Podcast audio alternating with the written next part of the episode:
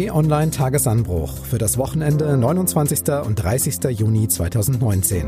Diesmal das Klima in der Krise und Erdogans Wahlniederlage.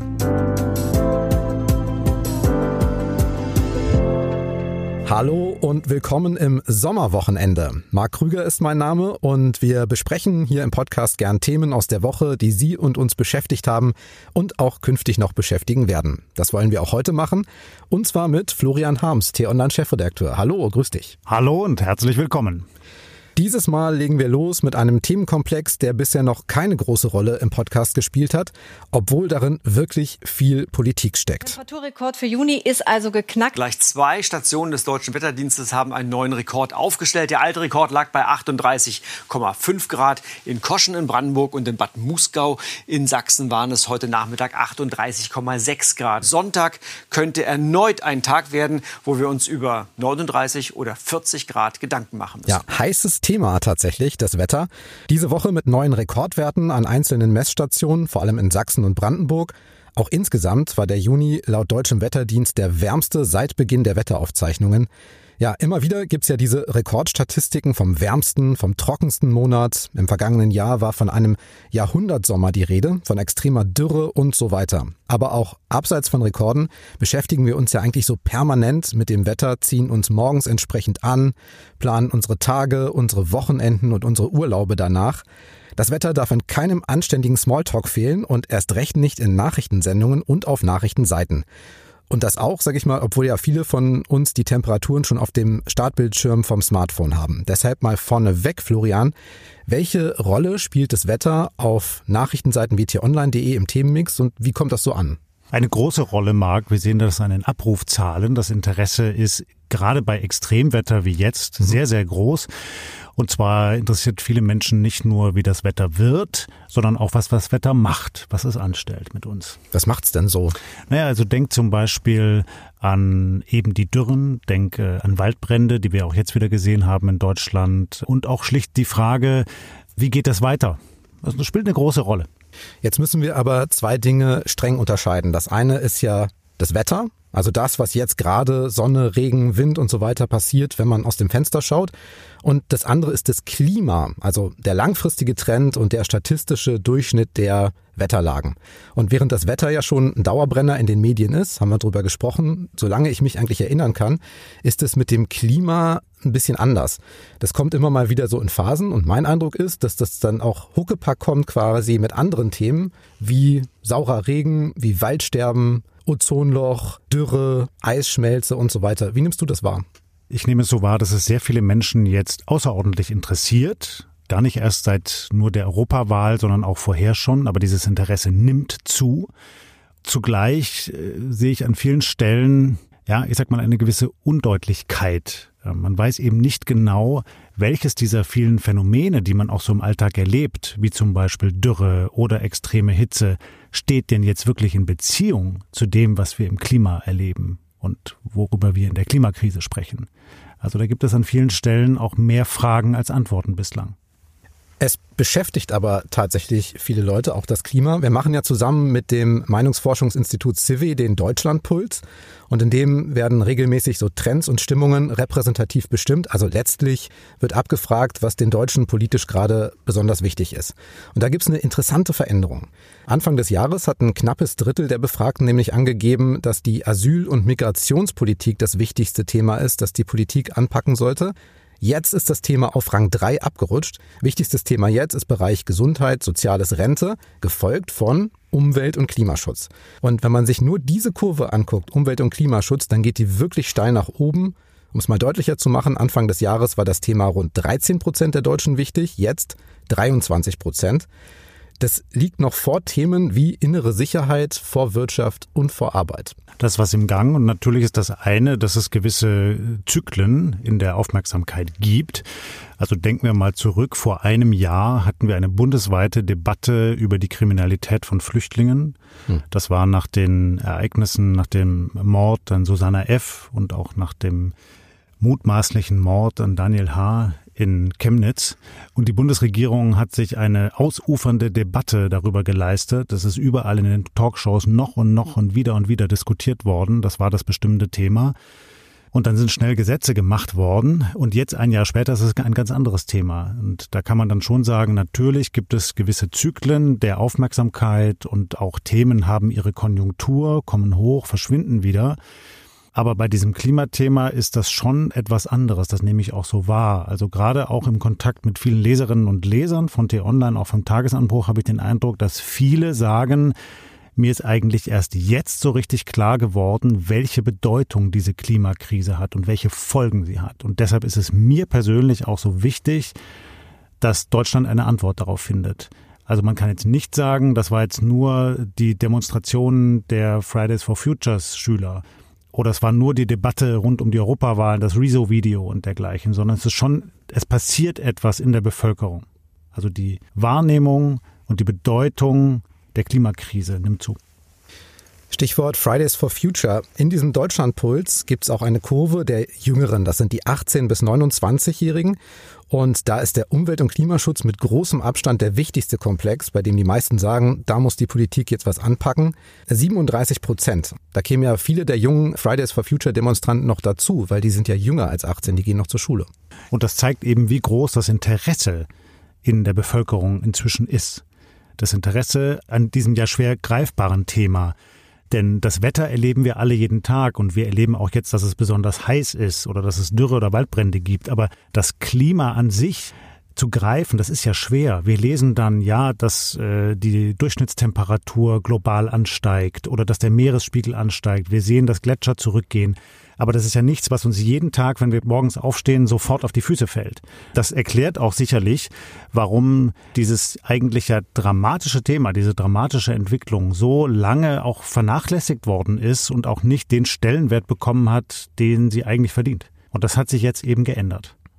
Und wir wissen auch, das ist jetzt nicht so neu, dass Sprache sehr wichtig ist, dass es gut ist, wenn Sprache präzise ist. Und jetzt hast du am Mittwoch im Tagesanbruch Newsletter angekündigt, dass du das Wort Klimawandel eben nicht präzise findest für das, über das wir momentan vor allen Dingen sprechen. Und stattdessen möchtest du den Begriff Klimakrise verwenden. Den findest du präziser. Warum? Ja, weil es sehr viel genauer ausdrückt, was hier gerade passiert. Das Klima auf unserem Erdball wandelt sich seit fünf Milliarden Jahren. Das sind gewisse Zyklen einfach in der Natur. Das ist das eine. Das andere ist das, was der Mensch ausgelöst hat. Also wir durch den massenhaften Ausstoß von Treibhausgasen. Und das ist eine Krise. Dazu muss man gar nicht gläubig sein. Da schaut man einfach in das, was die Wissenschaftler publizieren. Man schaut sich an, wie der globale Temperaturanstieg sich entwickelt, dass die Jahre immer heißer werden und da muss man sagen, das ist eine menschengemachte Krise. Und so wie wir vielleicht von der Eurokrise sprechen oder von der Flüchtlingskrise, so müssen wir jetzt endlich auch anerkennen, dass das, was hier um uns herum passiert im Klima, das ist eine Krise. Und nur dann, wenn wir präzise formulieren und das klar benennen, dann wecken wir auch die Bereitschaft, wirklich sich einzusetzen, um zumindest zu versuchen, dieses Problem zu lösen. Dann nochmal zusammengefasst. Haben wir hier momentan so einen Trend, wie du ja auch schon gesagt hast, es gibt auch so Zyklen, auch in der Berichterstattung. Haben wir einen Trend wie die Diskussion über den sauren Regen, sag ich mal, in den 80ern? Oder siehst du genügend Anzeichen dafür, dass sich aus diesem Thema Klimakrise jetzt halt auch ein politischer Handlungsauftrag ablesen lässt? Ja, das sehe ich schon, denn saurer Regen oder Waldsterben, das waren ja immer regional begrenzte Phänomene, über die beispielsweise hier in Mitteleuropa oder in Deutschland gesprochen worden ist. Die Klimakrise betrifft die gesamte Welt. Und die Folgen sind ja auf anderen Kontinenten schon viel, viel schlimmer als hierzulande. Ja, also wir haben jetzt besonders heiße Sommer oder wir haben mal Waldbrände ja, oder Extremwetter mit Hagelschlag und anderem. Aber wenn wir beispielsweise mal nach Asien schauen, wo es regelmäßig schlimmste Überflutungen gibt, oder nach Afrika, wo schon ganze Regionen jedes Jahr unter massiver Dürre leiden, dass das Vieh stirbt, dass Menschen betroffen sind, dann sind das sehr viel gravierendere Folgen dieser Klimakrise. Und die Welt hat das, soweit ich das wahrnehme, verstanden. Also auch auf dem G20-Gipfel in Osaka war das wieder ein Thema. Die Frage ist, sind die Staats- und Regierungschefs bereit, wirklich dagegen vorzugehen? Und das sehe ich noch nicht.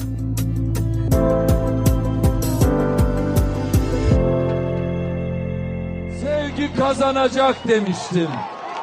Ne mutlu bana ki Ich hatte gesagt, die Liebe wird siegen und die Liebe hat gesiegt, sagt Ekrem Imamoglu, der neue Bürgermeister der türkischen Metropole Istanbul.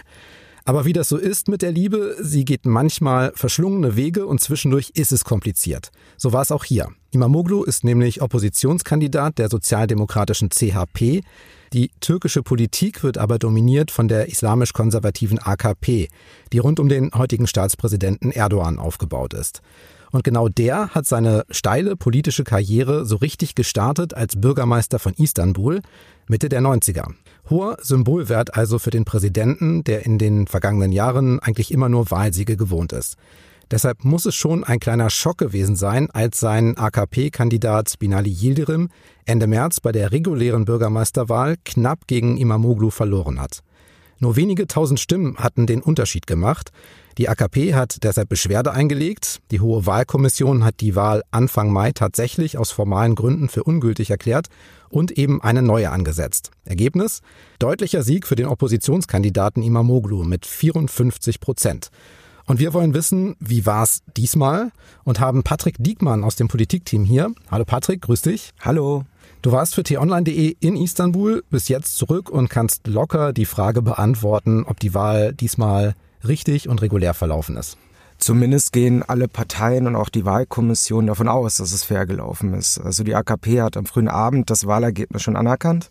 Yildirim ist schon vor dem amtlichen Endergebnis vor die Presse getreten und hat Imamoglu gratuliert. Und auch Erdogan hat am späten Abend, ist dann eingestiegen und hat gesagt, diesmal, diesmal erkennen sie das Wahlergebnis an. Das Besondere an der Wahl war tatsächlich, dass in Deutschland ist man das gewohnt, dass wenn eine Partei gewonnen hat, nach der ersten Prognose sieht man schon Jubelbilder von den, von den verschiedenen Wahlpartys. Das war diesmal tatsächlich nicht so. Das hängt damit zusammen, dass viele Anhänger der Opposition beziehungsweise der äh, CHP darauf gewartet haben, wie die AKP reagiert, ob sie diesmal das Wahlergebnis auch wirklich anerkennen. Und dann, als das rauskam, als Jedelrim vor die Presse trat, ging es dann los und die Leute sind dann auf die Straßen hingefahren. Hast du das denn wahrgenommen in Istanbul nach der gewonnenen Wahl? War das tatsächlich diese Partystimmung dann unter den Anhängern oder gab es sozusagen noch eine gewisse Anspannung dann? Ja, man muss sehen, die Türkei ist sehr, sehr gespalten. In zwei große politische Lager mittlerweile. Man muss sehen, die AKP hat immer noch übers Land verteilt eine Mehrheit von über 40 Prozent. Das ist, die ist sehr, sehr groß. Und Erdogan hat im letzten Jahrzehnt sehr, sehr daran gearbeitet, die Gesellschaft immer weiter zu polarisieren. Das kann man sich wirklich so vorstellen, dass diese politische Welt auch ins Private reingeht, dass viele Menschen in ihrem sozialen Umfeld nur noch Menschen haben, die auch die AKP wählen, als AKP-Wähler beispielsweise. Mhm. Das heißt, man kommt aus dieser polarisierten Politik auch privat nicht mehr wirklich raus. Und wenn man dann über die Straßen geht, dann hat man halt auch nach so einem Wahlergebnis diese gespaltene Lager. Die einen, die eher wütend sind oder die das gesamte, die gesamte Szenerie nach so einer Niederlage ignorieren. Und auf der anderen Seite Menschen, die sehr ausgelassen feiern. Und gerade als Opposition war das dann auch sehr ausgelassen, weil man hatte lange keinen Sieg über Erdogan. Und das war die erste zentrale politische Niederlage, die Erdogan in seiner politischen Karriere erleben musste. Das ist interessant, Patrick, was du erzählst. Mich erinnert das an die Vereinigten Staaten von Amerika. Auch dort haben wir eine polarisierte, eine gespaltene Gesellschaft mit mhm. zwei großen konkurrierenden politischen Lagern, die sich kaum etwas geben, die sich eigentlich nur noch bekämpfen gegenseitig und deren Anhänger auch jeweils eigentlich nur noch, zumindest überwiegend, in ihren Blasen unterwegs sind und wo es an vielen Stellen auch eine regelrechte Sprachlosigkeit gibt. In Amerika ist es, glaube ich, fairer verteilt in der Türkei, wenn die Opposition sich zusammenschließt, wenn jetzt zum Beispiel die kurdische HDP gesagt hat, wählt in Istanbul äh, Imamoglu, dann hat die Opposition geschlossen eine Chance gegen die AKP, die aktuell, wie gesagt, mit Abstand die stärkste Kraft in der Türkei ist. Da zurück vielleicht nochmal zu der Istanbul-Wahl, hat die CHP einen Kandidaten aufgestellt mit Imamoglu, der das eigentlich verkörpert. Imamoglu ist jemand, der für viele gesellschaftliche Schichten wählbar war auf einmal. Das waren einerseits Leute, die, also die CHP ist im türkischen Verständnis sozialdemokratisch, das kann man nicht mit der SPD hier vergleichen, aber zumindest eher links. Aber er war trotzdem trotzdem als Kandidat eher konservativ in der Partei und somit auch für eher konservative religiöse Wähler wählbar, die vorher vielleicht Erdogan oder die AKP gewählt haben. Und er war vor allem auch wählbar für Menschen, die nationalistisch-patriotischer eingestellt sind. Das sind ja die Inhalte, aber was mich auch besonders beeindruckt hat an ihm, und das haben mir auch viele türkische Freunde erzählt, war sein Auftreten und seine Kommunikation. Mhm. Denn da ist er ja ganz anders unterwegs als Erdogan, der dann andere beschimpft, bloßstellt, an den Pranger stellt, polarisiert. Imamolo ist ja ein verbindender Kandidat. Marc, du hast vorhin das Zitat mit der Liebe eingespielt. Ja. Ja, genauso ist er ja aufgetreten und hat immer Verständnis geäußert. Sogar noch als er beschimpft worden ist, hat er dann quasi wie mit so einem Judo-Griff, ja, verbalen Judo-Griff gesagt, ja, aber ich mache das anders. Mein Stil ist verbindend und kommunikativ. Und ich mhm. glaube, das hat auch vielen Menschen gefallen.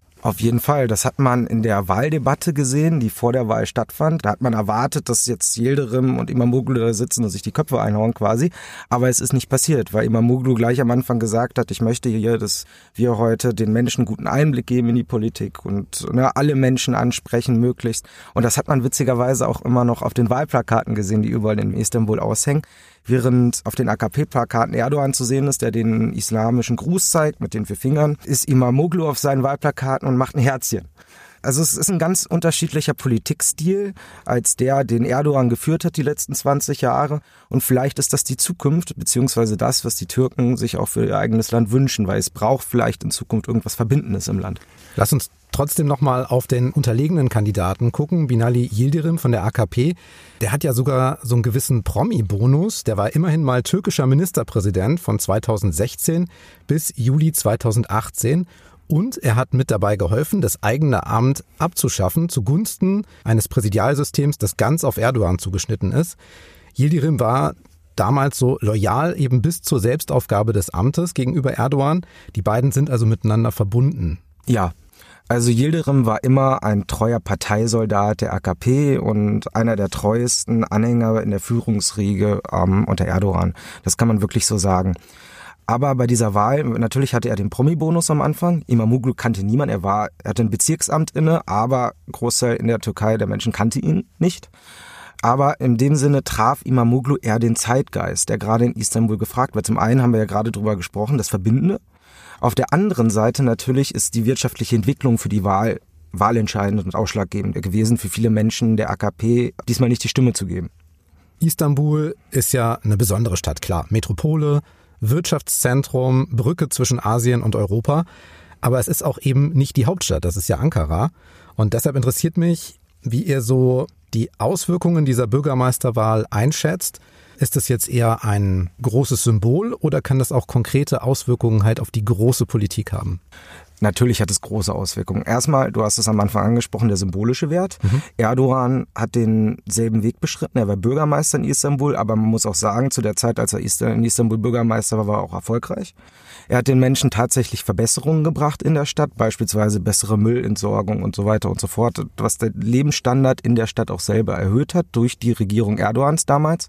Zweitens fühlen sich gerade viele Anhänger Imamoglus darin bestätigt, dass er vielleicht in Zukunft bei der nächsten Präsidentschaftswahl der Konkurrent von Erdogan sein könnte. Man hat wieder diese Hoffnungsfigur in dieser Opposition, weil man hat jetzt eine Möglichkeit zusammen zu gewinnen gegen die AKP, die immer noch eine deutliche Mehrheit im Land hat, das muss man sagen. Im Prinzip ist es aber auch ein Warnschuss für die türkische Regierung und für Erdogan, weil durch die Lira-Krise sind viele Menschen, und das ist nicht nur die Unterschicht, sondern auch die Mittelschicht, haben Probleme bekommen in ihrem Lebensalltag. Die Preise sind überall teurer geworden. Im alltäglichen Leben merkt man das beispielsweise in den Supermärkten. Viele Menschen lassen sich das nicht mehr gefallen und die sagen, okay, die AKP war für unseren wirtschaftlichen Ausschwung auch verantwortlich, weil die hat eine Wirtschaftspolitik gemacht, die sehr liberal war und die Türkei hat einen sehr rasanten Aufstieg unter Erdogans Herrschaft hingelegt wirtschaftlich. Aber diese Leidenszeit, dass die Lira abstürzt, das geht jetzt schon ein bisschen und viele sagen, das geht so nicht weiter und das ist für uns wahlentscheidend, weil das ist, wie es mir und meiner Familie geht. Das ist am wichtigsten. Vielleicht kommt noch etwas Zweites hinzu. Du hast gerade gesagt, jetzt regiert die CHP die großen Städte. Ich glaube ja sogar die fünf größten Städte sind jetzt nicht mehr von der AKP beherrscht, was die Bürgermeister anbelangt. Ich sehe da in der Türkei ein Stück weit auch einen Gegensatz zwischen Stadt und Land. Die Städte werden jetzt überwiegend von der Opposition regiert. Da entsteht etwas Neues. Zugleich nehme ich es so wahr, dass es eben insbesondere auf dem Land, auch in Anatolien, immer noch sehr viele Anhänger der AKP gibt. denen Erdogan mit seiner Partei und seiner Politik auch ein neues Selbstbewusstsein und neue Möglichkeiten auch gegeben hat. Wenn wir mal zurückdenken in die alte türkische Politik, zum Beispiel unter Tansu Ciller, da war das immer im Wesentlichen etwas, was in den großen Städten ausgeheckt wurde, wo auch Korruption eine große Rolle spielte und wo nach meiner Erinnerung viele Teile des Landes, insbesondere im Osten, überhaupt keine Rolle spielten und auch gar nicht den Eindruck hatten, dass sie da in der Politik irgendwie mitmischen können. Und das hat sich sicherlich geändert durch die AKP. Insofern sind das jetzt auch zwei Gegensätze, die da miteinander ringen und da weiß man eben noch nicht, wie das ausgehen wird. Und ein weiterer Punkt ist vielleicht noch den der, der Religion, weil unter den Regierungen vor Erdogan war das in der Türkei streng laizistisch. Es wurde auch streng gesellschaftlich so ausgelegt. Und Erdogan hat den Menschen, die sehr konservativ sind und eher religiös sind, eher eine Stimme gegeben und hat sie zurück in die politische Verantwortung in irgendeiner Weise auch geholt. Vielen Kräften in der Politik, in der türkischen Politik geht das zu weit, der CHP, Teilen des Militärs, wie man bei dem Putsch gemerkt hat. Aber das ist ein nicht zu vernachlässigender Teil der Türkei. Und diese konservativen Wähler haben in der AKP ein Zuhause gefunden und deswegen ist die Partei auch so stark. Präsident Erdogan hat ja das politische System in der Türkei radikal geändert. Er hat den Umgang mit der Opposition und mit Journalisten radikal geändert, vor allem auch seit dem Putschversuch im Juli 2016. Man kann also schon sagen, dass er das Land umgebaut hat. Dabei wurde er auch in der Regel durch Wahlen gestützt. So, jetzt gibt's halt diesen Makel, den Umgang mit der Bürgermeisterwahl in Istanbul und jetzt auch seine doppelte Niederlage, muss man sagen. Manche mögen sagen, das ist der Anfang vom Ende. Manche mögen sagen, das zeigt ja nur, dass es wirklich eine Demokratie gibt in der Türkei, weil eben diese Entscheidungen am Ende doch gelten. Ich glaube, beides trifft zu, zu einem gewissen Maße. Das ist sehr respektabel, dass die AKP das endgültige Ergebnis jetzt akzeptiert hat. Wir könnten uns vorstellen, dass das vielleicht in einem anderen Staat, wie möglicherweise Russland, anders gewesen wäre, wo es auch einen sehr starken Führer gibt, der mit einer starken Partei eigentlich die gesamte Politik im Griff hat. Auf der anderen Seite hat Erdogan jetzt diesen Makel und es gibt jetzt eine starke oppositionelle Kraft, die vor allem einen sehr charismatischen Kandidaten hat. Und damit umzugehen ist schwierig, wenn man unter Druck steht, wenn man an vielen Stellen aus der Wirtschaft Gegenwind bekommt, von den internationalen Partnern Gegenwind bekommt. Da werden wir sehr genau draufschauen müssen, wie Erdogan damit umgeht. Er hat es in der Vergangenheit verschiedentlich geschafft, von solchen Problemen abzulenken, beispielsweise dadurch, dass er Konflikte geschürt hat, dass er Krieg geführt hat in den Kurdengebieten. Ja, und das kann gefährlich werden jetzt in nächster Zeit, weil ich traue ihm schon zu, dass er sowas nochmal macht, um seine Macht zu festigen. Also zunächst einmal braucht er zumindest diesen demokratischen Anstrich, dass er sagt, meine Politik, die ich mache, ist demokratisch legitimiert, weil jetzt hat er auch dadurch gelernt, wenn ich so etwas mache, eine Wahlannullierung vornehme, dann kriege ich am Ende die Ohrfeige von den Wählern. Weil viele Türken, die ich so gesprochen habe im Land, haben gesagt, wir fühlen uns so, als wenn unsere Demokratie angegriffen wird. Die Frage ist, wie geht er jetzt damit um? Natürlich ist Imamoglu, wie gesagt, Bürgermeister in Istanbul. Und die türkische Regierung hat auch Möglichkeiten, ihn in gewissen Punkten lahmzulegen. Das heißt, es wird jetzt wahrscheinlich in Erdogans Interesse sein, dass Imamoglu in Istanbul nicht so erfolgreich wird, weil er sonst auf, im Land vielleicht bei den nächsten Präsidentschaftswahlen eine größere Gefahr für ihn wird. Aber in erster Linie muss Erdogan sich jetzt um die Wirtschaft kümmern und darum, dass die AKP nicht auseinanderbricht. Das ist nämlich sein größtes Problem momentan, dass es Kräfte gibt, auch ehemalige Führungskräfte in der AKP, die sich am liebsten abspalten würden, die am liebsten eine neue Partei gründen würden, die wirtschaftsliberaler ist. Und wenn das passiert und die AKP auseinanderbricht, dann bekommt seine Machtbasis noch immer größere Risse. Jetzt gerade sitzt er noch fest im Sattel, aber erstmal wird er jetzt damit beschäftigt sein, überhaupt seinen Laden zusammenzuhalten. Eins noch, Patrick. Wir wissen ja, dass die Türkei ein Problem ist für Journalisten. Mehrere langjährige Korrespondenten aus Deutschland hatten ja zuletzt Probleme, überhaupt eine Akkreditierung in dem Land zu bekommen. Journalisten, Menschenrechtler aus Deutschland saßen ohne Anklage mehrere Monate in Haft. Dennis Yücel, Michale Tolu, Peter Steutner. Wie hast du dich denn jetzt gefühlt als deutscher Journalist in der Türkei? War das ein Problem? Mm, natürlich ist ein Gedanke, der immer mitschwimmt. Ich war jetzt schon ein paar Mal in der Türkei und berichte eigentlich schon Jahre aus Istanbul, aber man hat es natürlich immer vor Augen. Ich habe am Tag nach der Wahl mit einer türkischen Freundin im Café gesessen. Die hat zu mir gesagt, okay, Pressefreiheit können wir in der Türkei nicht so gut, dafür können wir Flughäfen bauen. Und, Punkt, ja. Ja, genau, da hat's den Punkt. Also im Endeffekt für deutsche Journalisten mit nur deutschen Pass ist es nicht ganz so gefährlich wie für Menschen, die beispielsweise auch einen türkischen Pass besitzen. Allerdings muss man sich vor Ort auch immer mit der Polizei arrangieren. Wenn man irgendwie drehen will und so weiter, kommen ganz oft Leute. Manchmal sind das tatsächlich Polizisten, manchmal ist es auch Zivilpolizei. Ne, und normalerweise ist dann so, dann redet man kurz mit dem, dann fragen die halt, was willst du hier vor der Kamera sagen? Dann zeige ich ihnen meinen deutschen Text nicht mehr aufgeschrieben habe, dann können sie den nicht lesen. Ja, und dann trinkt man gemeinsam Chai kurz, dann funkt er durch seinem Chef. Ja, und irgendwann hat man dann die Genehmigung und die Erlaubnis, dann in irgendeiner Weise zu drehen. Aber es ist schon richtig, man muss auf mehrere Dinge Rücksicht nehmen, die man in Deutschland nicht so hat. Ne? Also das muss man schon im Hinterkopf haben. Aber wenn man das hat, dann geht es normalerweise. So, Florian, ist denn die Nachrichtenlage auch schon in der Sommerpause oder gibt es noch ein paar spannende Termine in der kommenden Woche? Oh, Marc, es gibt genug, über das wir berichten können. Mhm. Voraussichtlich wird ja jetzt an diesem Wochenende der künftige Präsident der Europäischen Kommission gekürt auf dem Sondergipfel in Brüssel.